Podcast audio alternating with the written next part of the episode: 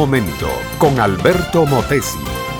Una respuesta práctica a tus interrogantes sobre tu vida y los problemas del mundo moderno. Viejo era el rey y la corona se iba deslizando de su frente. Antes de la corona ya se había deslizado de su cintura la espada y de su brazo el escudo. Era el implacable paso del tiempo.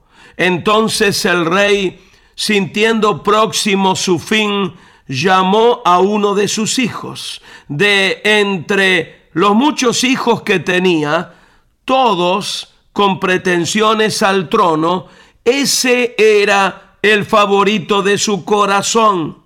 Además de ser su favorito, había una promesa de por medio.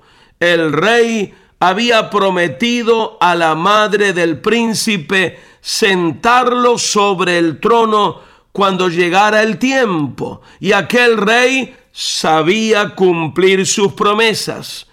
Por eso el rey David viejo ya y debilitado, pero todavía guardando su mente y en su corazón la energía de hombre de Dios, llamó a Salomón su hijo. David se quitó la corona con las propias manos y la puso sobre las sienes de Salomón. Lo miró largo rato y suspiró profundamente estaba agradecido a Dios porque Dios le había dado 40 años de reinado y ahora veía con sus ojos al que habría de sucederle a un hijo de su propia sangre que continuaría su linaje. Y entonces le dio un consejo, poniendo la vieja mano sobre el hombro robusto del joven príncipe, dijo el rey David, yo sigo el camino de todos en la tierra. Tú esfuérzate y sé hombre. Era el consejo de un padre a un hijo, era el consejo de un rey que muere, a un príncipe que ocupa su lugar, era el consejo de un hombre sabio y experimentado a un joven que comienza su carrera por la vida, era el consejo de un profeta a un gobernante que está obligado a gobernar con rectitud y justicia.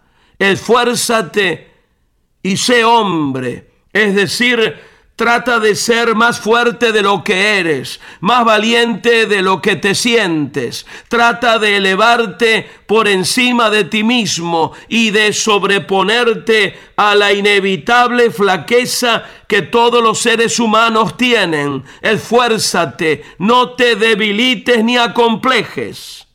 La segunda parte del consejo vale un Perú y un Potosí.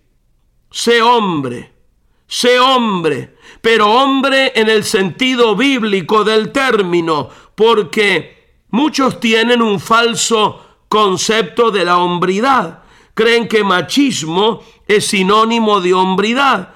Creen que para ser hombre hay que fumar tabaco fuerte, beber licor en abundancia y seducir mujeres. Pero el hombre verdadero, el hombre cabal, integral, el hombre con mayúscula, es aquel que sabe hacerse dueño de cada pasión y pone el deber por encima del placer.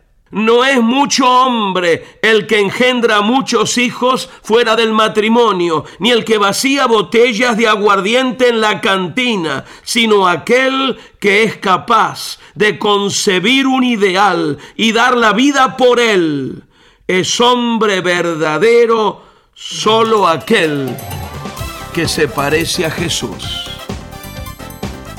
Este fue Un Momento con Alberto Motesi. Escúchanos nuevamente por esta misma emisora. Educación que transforma. ¿Te quieres preparar mejor? Visita Facebook y busca Alberto Motesi University.